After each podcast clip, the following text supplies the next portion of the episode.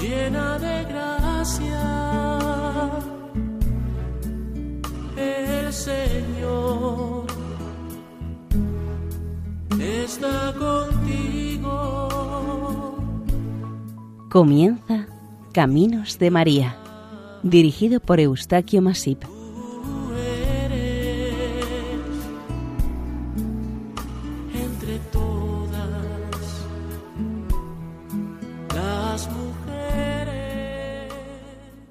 Sean bienvenidos al programa Caminos de María, realizado por el equipo de Radio María en Castellón, Nuestra Señora del Lledó. Seguidamente les invitamos a escuchar el capítulo dedicado a la advocación mariana de Nuestra Señora del Popolo, patrona de Roma. Adoro te devote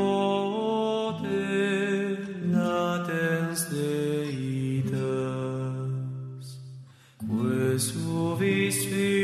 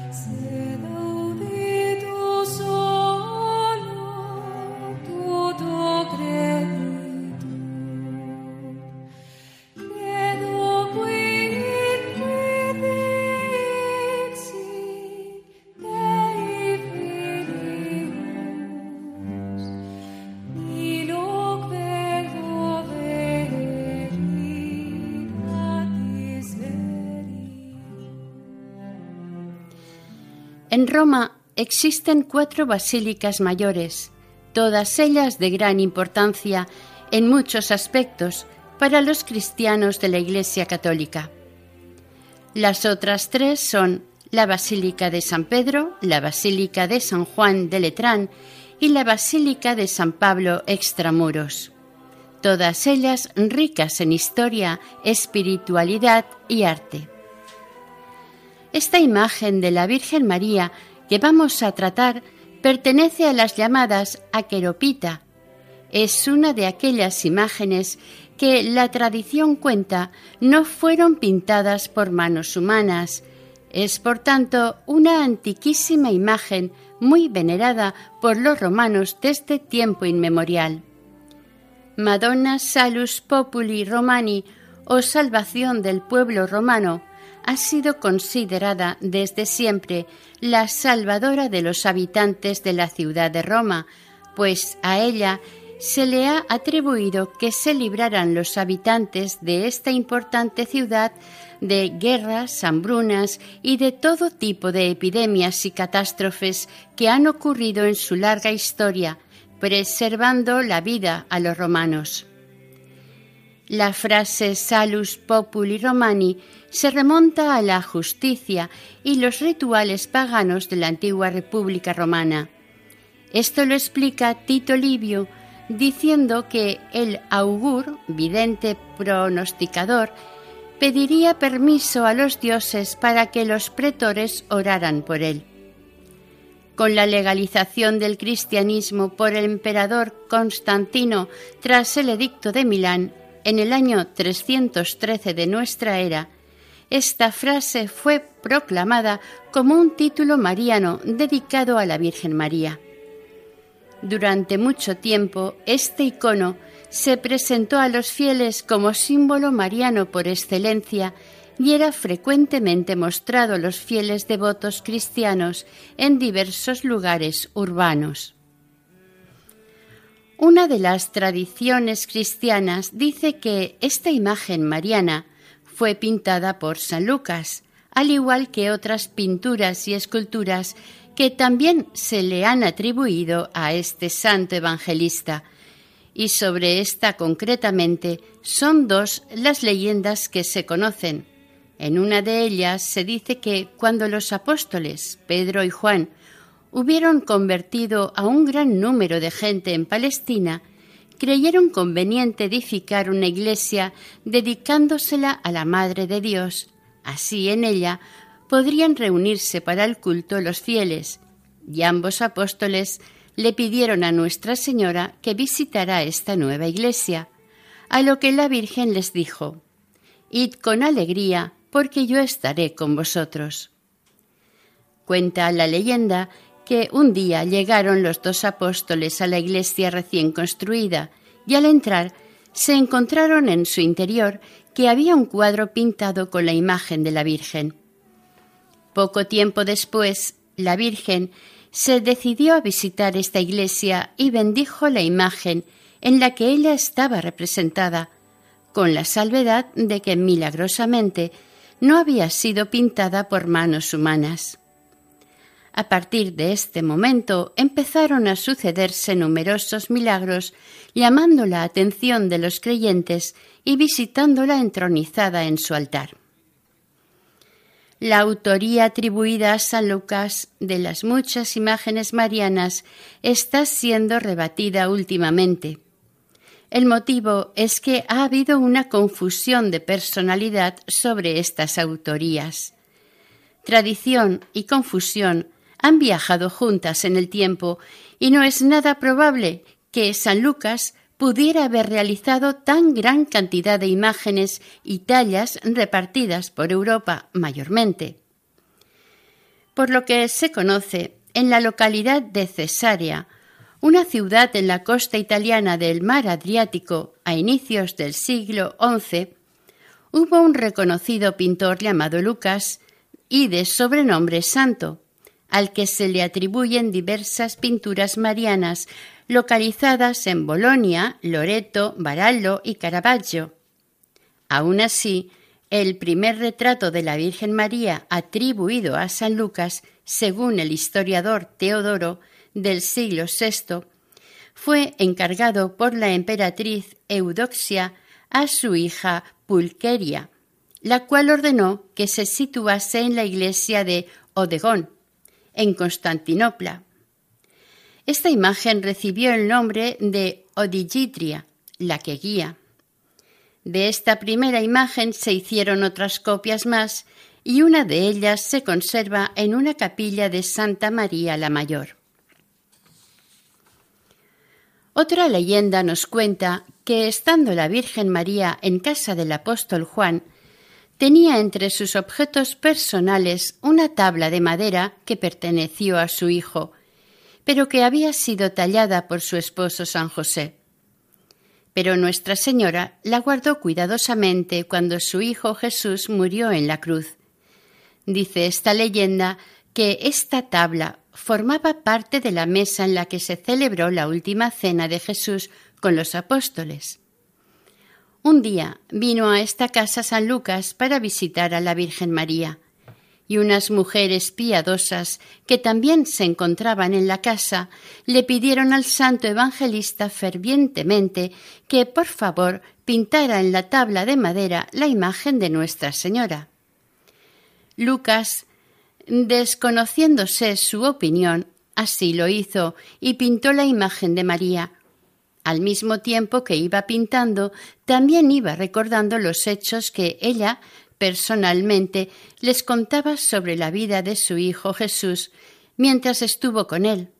Al parecer, fueron los relatos que luego Lucas narró en el Evangelio que escribió.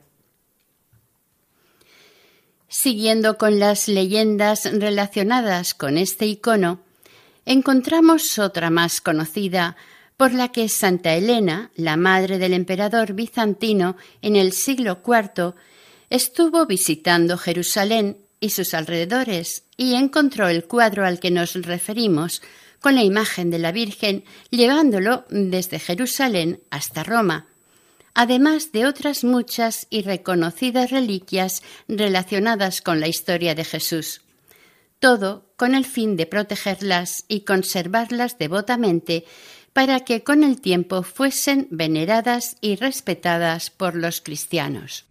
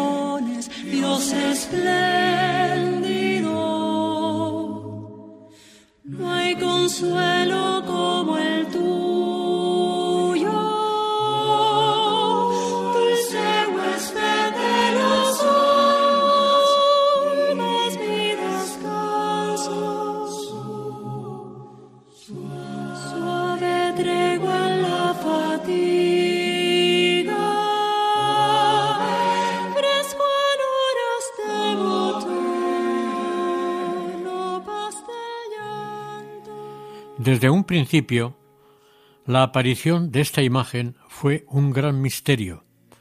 Durante muchos años, los investigadores y expertos en obras de arte han desconocido realmente cuál era su procedencia y también desconocían el momento y el tiempo en que se realizó. Es cierto que se ha seguido constantemente investigando sobre esta tabla, sin llegar a conclusiones definitivas. Más modernamente se calculó que fue pintada entre los siglos VIII y XII. Pero en las últimas investigaciones realizadas y analizadas ya calculan que es una obra cercana a los dos mil años de antigüedad, es decir, de los inicios del cristianismo en la ciudad de Bizancio, ahora Estambul. Esta imagen, bajo la advocación de María Salus Populi Romani, es la patrona principal de la ciudad de Roma. Sobre este tema, un pontifical romano da la siguiente información. La Basílica Liberiana, hoy llamada Santa María la Mayor, fue fundada por el Papa Liberio entre el año 352 y el 366, siendo reparada y ampliada por el Papa Sixto III. El Papa Liberio eligió una imagen de la Virgen que estaba colgada en el oratorio pontificio, que al parecer fue llevada a Roma por Santa Elena y la entronizó en la iglesia romana. El patronazgo de Roma de esta imagen existe desde que tuvieron por costumbre los fieles romanos de pasearla en procesión por la ciudad por sus calles y plazas, con el fin de proteger a sus gentes de las desgracias, peligros y epidemias que históricamente azotaron Roma. Y si alguna de estas circunstancias se daba, con mayor motivo se la sacaba en procesión con gran acompañamiento de fieles devotos. En el 593 el Papa Gregorio el Magno ordenó llevar este icono por las calles de Roma en rogativa, implorando por la finalización de la mortífera peste negra. La intención de los convocantes a este acto era el de trasladarla al otro margen del río Tíber, en la antigua Basílica de San Pedro, pero cuando llegaron a lo que actualmente ocupa el castillo de Sant'Angelo, en el otro margen del Tíber, se escuchó un coro celestial entonando el Regina Cheli. Como anécdota curiosa, cuando el Padre Santo rogó a la Virgen por la salud de la milenaria ciudad, se vio a San Miguel Arcángel envainando la espada vengadora, señalizando, de esta manera, que la gravísima epidemia de la peste había terminado. Existe documentación por la que se conoce que en el año 1240 esta imagen mariana ya se la conoce por primera vez con otro nombre, el de la Reina del Cielo, Regina Cheli. El Papa Pío V oró ante este santo icono implorando por la victoria de los ejércitos cristianos ante las fuerzas turcas en la conocida como Batalla de Lepanto, y se logró vencer al invasor. En 1837 el Papa Gregorio XVI oró ante la Salus Populi Romani para pedir la finalización de otra grave epidemia. Esta vez del cólera, la que diezmó a Europa. Este mismo Papa, el año siguiente, el 15 de agosto de 1838, coronó canónicamente esta imagen a través de la bula papal Celestis Regina. A partir de entonces fue reconocida nuevamente como Virgen de las Nieves, hecho acontecido por un conocido milagro ocurrido en pleno mes de agosto del año 358. Este milagro consistió en una nevada localizada sobre una colina en el centro de Roma. En recuerdo de este hecho milagroso, el Papa Sixto III mandó erigir un templo en el mismo lugar que nevó, y cada 5 de agosto se celebra la consagración de aquel primero y sencillo templo dedicado a Nuestra Señora, correspondiendo a lo que es en la actualidad la Basílica de Santa María la Mayor.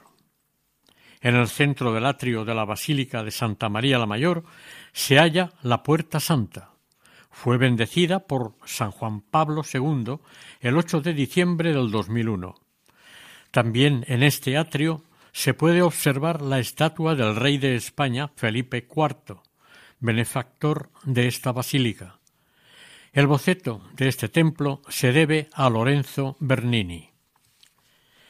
Reedificado, ampliado y embellecido, ha llegado hasta nuestros tiempos aquel primer templo mariano por excelencia de la Iglesia, en el que, cuando Colón trajo el primer oro de América, se decoró con el preciado metal el techo de este templo.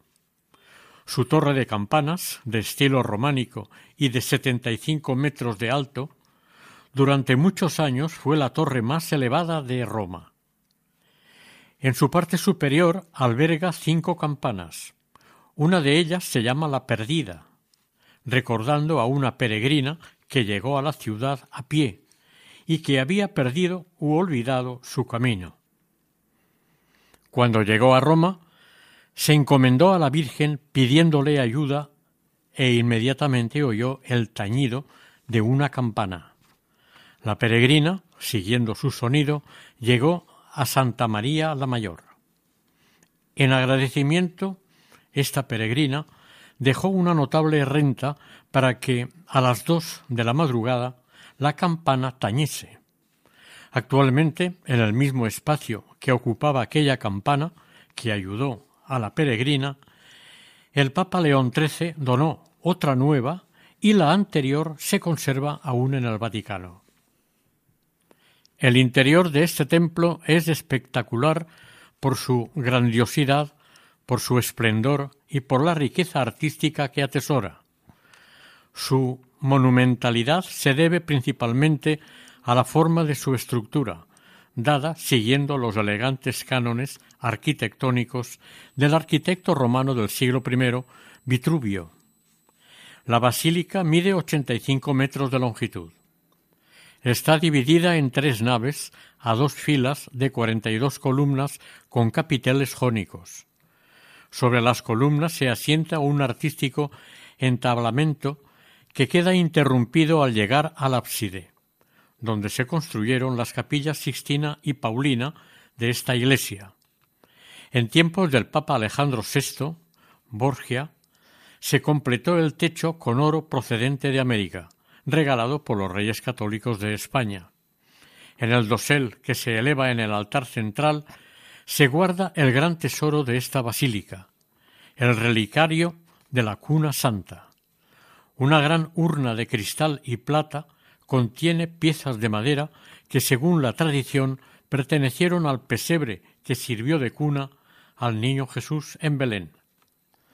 Ante esta cuna, una estatua orante del Papa Pío IX, el Papa de la Inmaculada Concepción.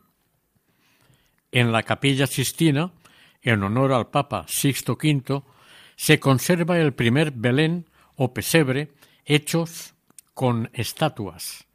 Hay que decir que su origen se remonta al año 432, cuando el Papa Sixto III recreó en la basílica primitiva una cueva de Navidad. Por este motivo, la Basílica de Santa María la Mayor tomó también el nombre de Basílica de Praesepe.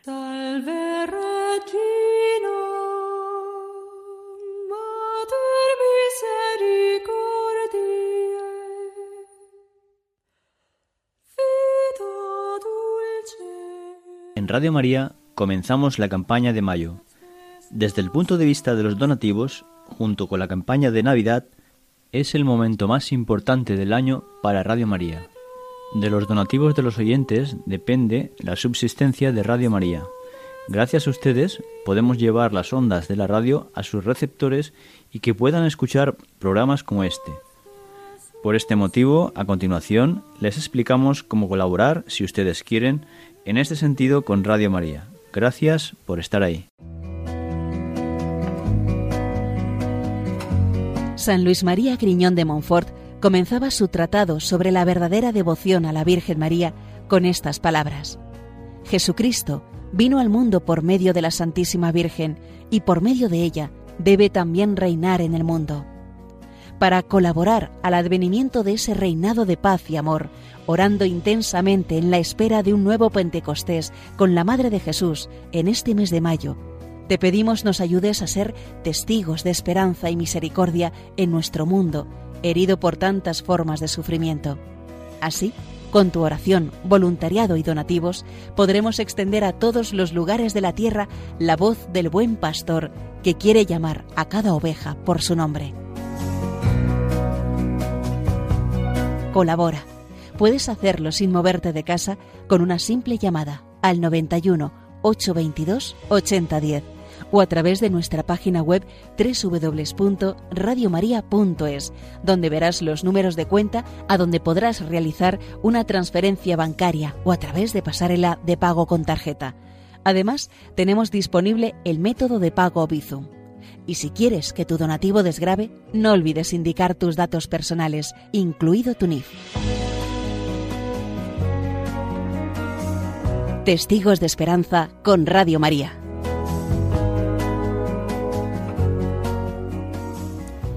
En la nave izquierda y simétrica a la capilla Sixtina se puede admirar la capilla Paulina erigida por el Papa Pablo V.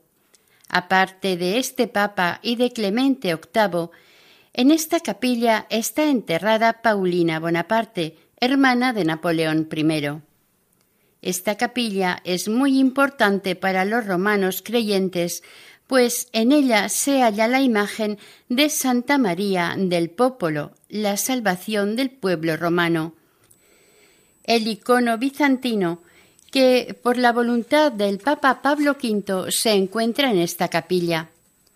En la capilla del crucifijo, además del crucifijo del siglo XV, hay otras muchas reliquias más que mueven a la piedad a quienes la conocen. En el exterior, en la plaza de Santa María la Mayor, se conserva la única columna de mármol íntegra de la Basílica de Magencio. Otra columna famosa es la de Carlo Maderno, la que en 1615, por voluntad del Papa Pablo V, se instaló con la intención papal de colocar una imagen de la Virgen con el Niño hecha de bronce y que es conocida como la columna de la paz. Su Santidad el Papa Pío XII también se postró de rodillas ante esta imagen mariana cuando se proclamó el dogma de la Asunción de la Virgen en 1950. Tres años más tarde, este icono mariano volvió a ser paseado por la ciudad eterna con motivo de la primera celebración del primer año santo mariano de la historia de la Iglesia. En 1954 se celebró la nueva coronación canónica de este icono por el mismo Papa Pío XII y de la declaración de María como Reina del mundo, un acontecimiento celebrado en la Basílica de San Pedro del Vaticano. Los papas siguientes a Pío XII han ido honrando sucesivamente este venerado icono mariano de la Salus Populi Romani, tanto con visitas personales como en solemnes celebraciones litúrgicas. En el año 2013, esta imagen original fue llevada de manera excepcional a la Plaza de San Pedro con motivo de la vigilia de oración por la paz en Siria, convocada por Su Santidad el Papa Francisco. El 8 de octubre de 2016, durante el jubileo mariano del Año de la Misericordia, este venerado icono regresó a la plaza de San Pedro para presidir dicha celebración. En el año 2018, esta imagen fue restaurada y limpiada por los expertos de los museos vaticanos. El 27 de marzo del 2020 fue nuevamente llevada a la plaza de San Pedro para bendecir urbi et orbi al mundo con motivo de la aparición de la pandemia del coronavirus en esta ocasión estuvo acompañada la imagen de María por el milagroso crucifijo que se venera en la iglesia de San Marcelo al Corso, a quien también se venera en la ciudad. Estas dos estimadas imágenes presidieron los principales ritos celebrados en la Semana Santa dentro de San Pedro. Al menos, si hay una gran certeza esta bella tabla bizantina dedicada a la Virgen María, desde que existe, ha sido y es muy venerada no solamente por el pueblo romano, sino también por los múltiples creyentes del mundo que visitan a esta imagen en las basílicas e iglesias en las que está presente en alguno de sus altares. La sorprendente fe del pueblo hacia esta imagen de la Madonna del Popolo viene fortalecida por los muchos milagros realizados en beneficio de los devotos que tanto la veneran, hasta tal punto que llegó a ser conocida a partir del siglo XIX como salvación. Ella que hasta entonces ya había sido reconocida como la Regina Cheli, además de Salus Populi Romani. El icono considerado como original de esta advocación mariana, se halla en la capilla paulina o también llamada capilla borghese de la Basílica de Santa María la Mayor en Roma. Esta basílica está considerada como el primer santuario dedicado a la Virgen María en Occidente y tiene el privilegio de ser la tercera basílica mayor entre las basílicas patriarcales romanas. Durante muchos años, la imagen estuvo colocada encima de la puerta de la capilla del batisterio de la basílica, hasta que en el siglo XIII se la entronizó en un tabernáculo de mármol. En el año 1613 se puso en el altar tabernáculo de la capilla borghese, también llamada capilla paulina, que se construyó expresamente para este venerado icono. La imagen de la Virgen María Salus Populi Romani está plasmada en una tabla de cuatro pies de alto por dos y medio de ancho. Es realmente una imagen muy grande para ser un icono de aquellos tiempos del cristianismo en Constantinopla.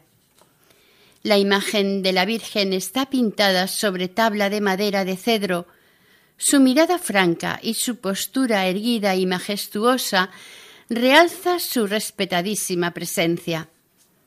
La Virgen lleva un manto azul oscuro con adornos dorados que le cubre una túnica púrpura. En la parte superior del cuadro, cuatro letras griegas identifican esta imagen como Madre de Dios. Theotokos, literalmente la que dio a luz a Dios tal como se hacía en la tradicional iconografía bizantina. La Virgen María está representada en un maforión azul, un velo o manto que cubría la cabeza de las mujeres nobles, y con un halo o aura de color rojo que posteriormente fue sustituido por el color dorado. En su mano derecha tiene un anillo de tipo consular que simboliza el compromiso que adquiere Nuestra Señora con su pueblo, tal como lo simboliza entre los romanos.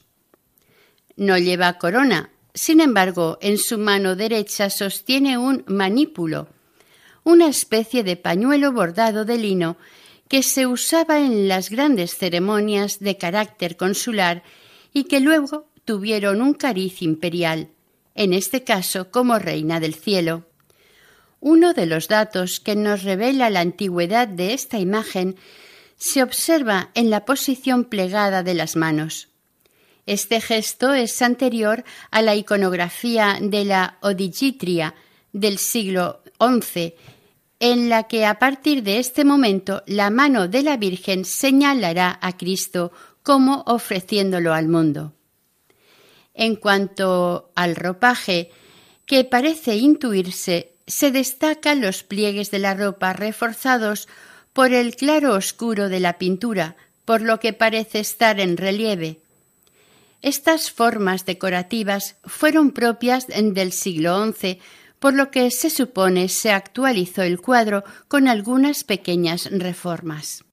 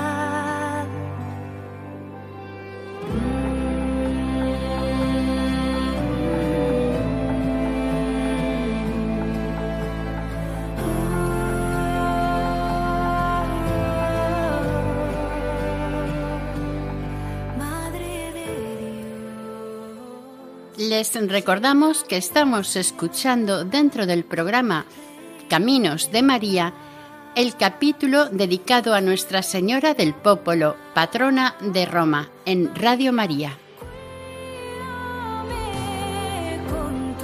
En cuanto a la imagen del niño Jesús, puede decirse que se encuentra descansando plácidamente sobre el brazo izquierdo de su madre, algo así como Pantocrátor. Con su bracito derecho, ligeramente levantado, hace un gesto de bendición y en su mano izquierda lleva el libro de la vida, también ricamente decorado. Este conjunto artístico queda enmarcado en bronce dorado y amatistas. Dice la tradición que esta imagen mariana es similar a la aparecida en forma milagrosa en Lida, en una iglesia construida por los apóstoles Pedro y Juan. Con el tiempo, este icono será trasladado a Roma por Santa Elena, madre del emperador Constantino el Grande, quien erigirá una nueva iglesia, en exclusiva para este icono de la Virgen. También se ha dicho que este icono llegó por mar desde Creta hasta la desembocadura del río Tíber, en Roma, y según esta versión llegó en un bote repleto de flores. En el siglo XV empezó a ser un icono muy venerado como imagen milagrosa, y el siglo siguiente, cuando los padres jesuitas iniciaron sus misiones por el mundo, uno de los iconos de la Virgen que llevaron con ellos, lejos de Europa, fue la Virgen del Popolo, lo cual explica que en México exista una importante comunidad devota y cumplidora con esta advocación mariana. Hay que tener claro que esta advocación de la Virgen tiene varios nombres.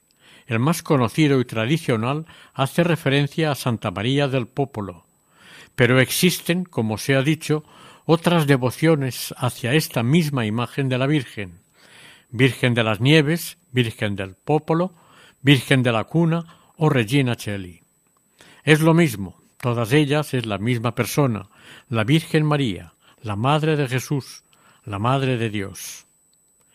En la céntrica Piazza del Popolo de Roma se encuentra una de las más bellas iglesias de esta gran ciudad capital de Italia. Es la Basílica Menor de Santa María del Popolo. Quizás sea el más bello de los templos renacentistas marianos y la segunda basílica más importante dedicada a esta advocación mariana. En su interior se guarda una importantísima colección de obras de arte, pertenecientes a autores como Rafael, Caravaggio, Brabante, Pinturicchio, Bernini, Caracci y otros muchos más. Todo esto hace que sea una iglesia especial, pero sobre todo por poseer la magnífica imagen bizantina pintada sobre tabla de la Virgen conocida como Nuestra Señora del Popolo o Madonna del Popolo. Esta iglesia está ubicada junto a una de las antiguas puertas de la capital romana, la Puerta Flaminia. Las aguas del río Tíber transcurren hacia el mar por la derecha de esta basílica renacentista. Para los investigadores, el lugar que ocupa el actual templo es el que desde el principio del cristianismo romano ocuparon otros templos menores, tal vez dedicados a la mismísima Virgen María, y que, con el paso del tiempo, fueron modificándose y ampliando, adaptándolos a cada momento de la historia. Existe un relato tradicional por el que se cuenta que el temible emperador Nerón, autor de tantos martirios de cristianos perseguidos por su fe, fue enterrado en algún punto de este amplio solar sobre el que se construyeron diferentes templos hasta la actual basílica. También se dijo que los primeros cristianos que supieron de esta tumba en este punto lo consideraron maldito, por quien estaba enterrado en su suelo. Al parecer, tras su muerte, el terrorífico Nerón fue enterrado en una tumba a los pies o a la sombra de un gran chopo o álamo, en la ribera del Tíber. Curiosamente, el nombre en latín de este tipo de árboles es populus, e históricamente ha sido muy habitual plantarlos cerca o alrededor de los pueblos y en general junto a las orillas de los ríos. La visita a esta basílica menor detiene al visitante a la derecha de la entrada. Es la capilla de la Rovere un magnífico cuadro del nacimiento de Jesús, de Pintorriccio. Da la bienvenida al visitante. En la cabecera del templo, una Madonna bizantina. Parece estar esperando la llegada de sus visitantes. Esta imagen llegó a esta iglesia en el siglo XIII. Procedió de San Juan de Letrán. El conjunto de esta edificación perteneció a los padres agustinos y en el siglo XVI estuvo aquí Martín Lutero.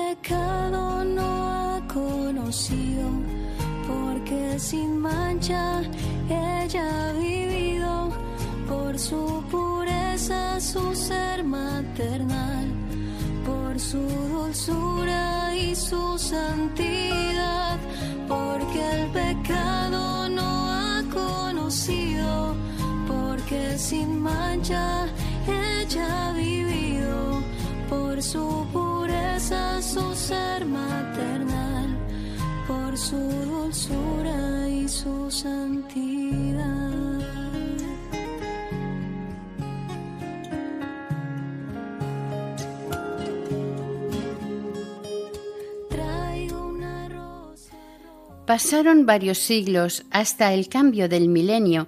Así, en el siglo XI, Pascual II, el Papa que reconoció a la Orden de los Hospitalarios de San Juan, creyó conveniente dar un cambio radical al mal recuerdo que inspiraba la tumba de Nerón entre los fieles.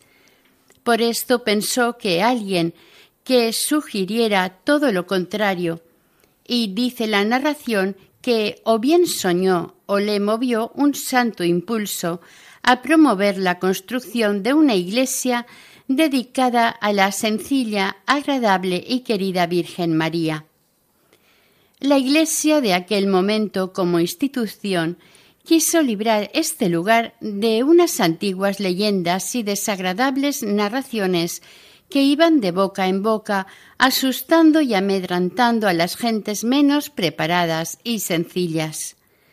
Muy pronto se pusieron en marcha las obras de construcción de un nuevo templo dedicado a Nuestra Señora, contando con el trabajo y la ayuda económica del pueblo llano romano.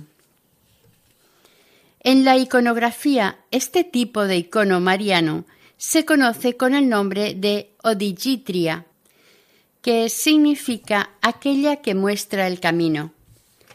Esta imagen nos presenta al niño Jesús descansando sobre el brazo izquierdo de su madre, y el niño parece levantar su mano derecha en un gesto de bendición.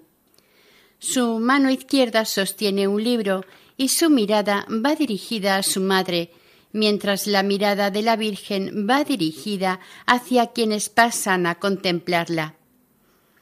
En casi todos estos iconos, la Virgen señala con su mano al Niño Dios. Sin embargo, en este icono, la mano derecha de la Virgen María se nos muestra cruzada sobre su mano izquierda como queriendo abrazar amorosamente al Niño Jesús. Curiosamente, la Basílica de Santa María la Mayor fue inaugurada por el Papa Liberio quien la consagró como iglesia de Santa María de la Cuna, aunque con el tiempo llegó a ser conocida como Basílica Liberiana, porque según nos cuenta la tradición, en ella se guarda un fragmento de la cuna del niño Jesús, que también trajo desde Jerusalén a Roma Santa Elena, como se ha dicho anteriormente. Esta antigua advocación mariana ha sido bien acogida en nuestros tiempos, sobre todo cuando su santidad, el Papa Juan Pablo II, la declaró patrona de las Jornadas Mundiales de la Juventud, y desde entonces una réplica de este icono acompaña a la Cruz de los Jóvenes, que desde 1984 ha presidido estas jornadas de convivencia juvenil internacional. Varias iglesias de Roma tienen en alguno de sus altares una imagen de la Virgen del Popolo, y su fama se ha extendido por todos los países en los que está presente el catolicismo. Canadá, Alemania, Australia, España, Brasil, Panamá, Cracovia, etc., tienen presente en alguno de sus altares parroquiales esta venerada imagen de la Virgen. En España esta advocación está irregularmente repartida.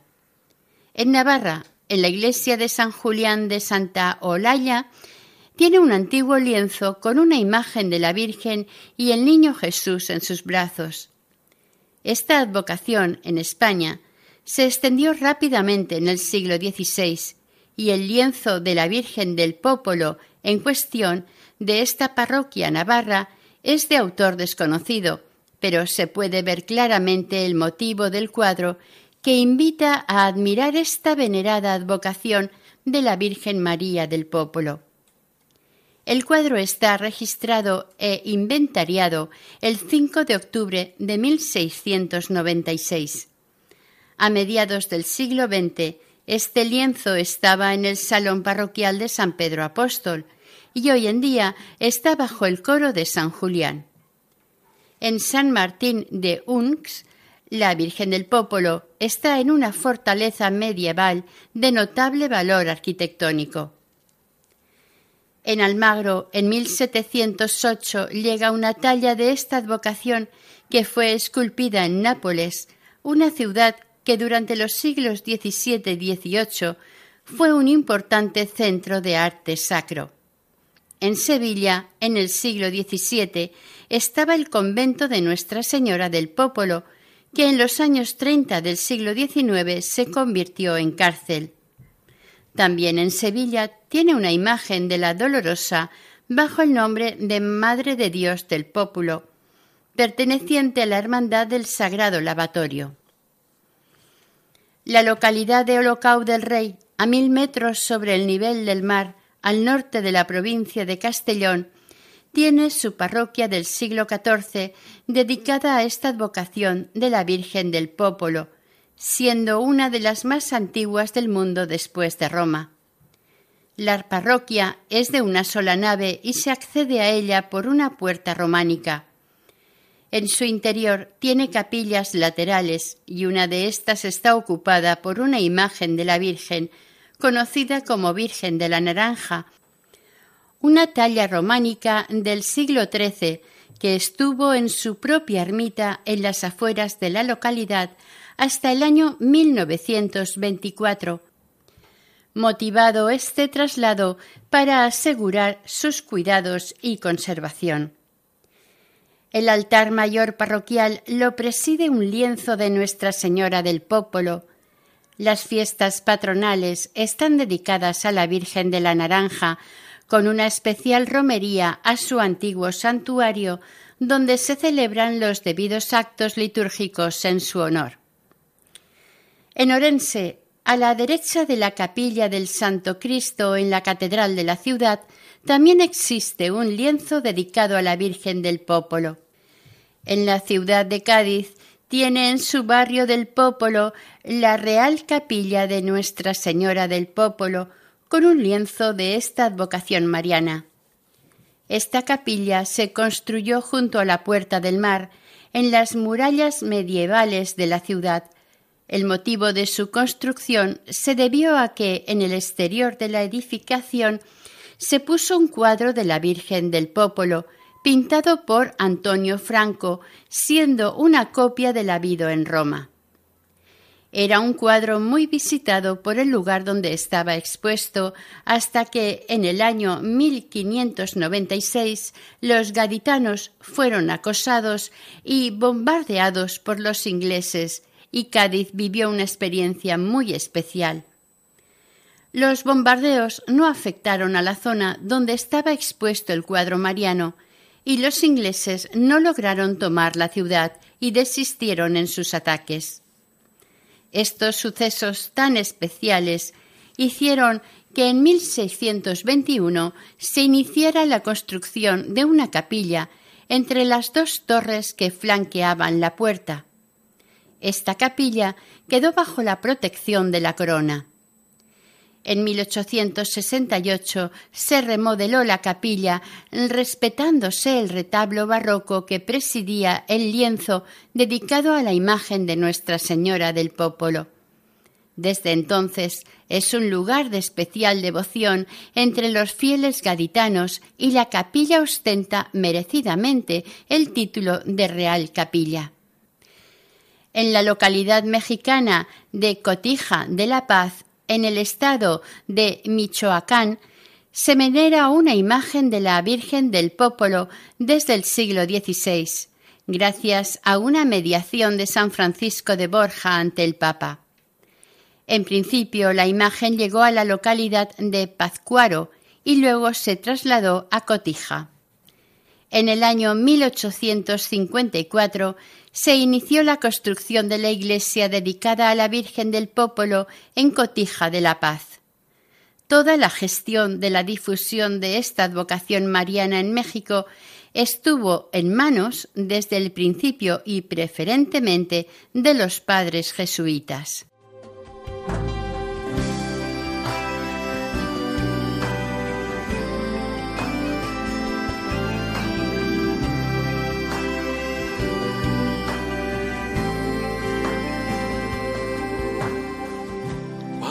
Esperado este momento. Cuánto he esperado que estuvieras así. Cuánto he esperado que me hablaras. Cuánto he esperado que vinieras a mí. Yo sé bien lo que has vivido.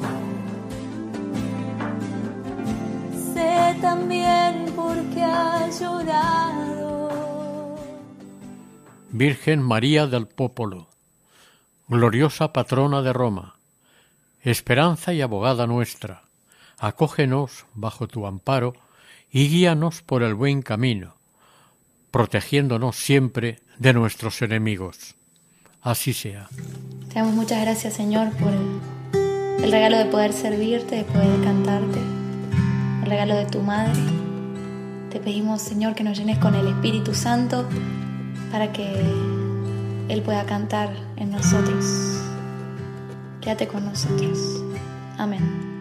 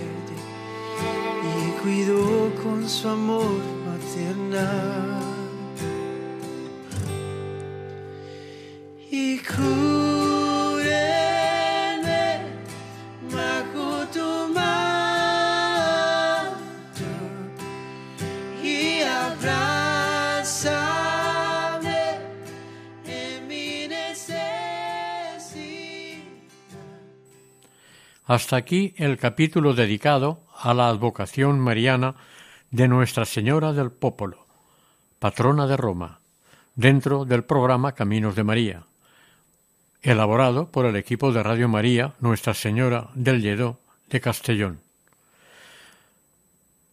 Para ponerse en contacto con nosotros pueden hacerlo al siguiente correo electrónico caminosdemaria@radiomaria.es.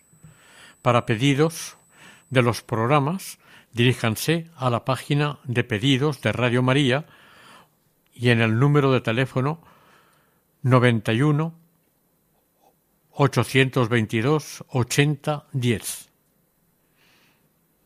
Deseamos que el Señor y la Virgen les bendigan.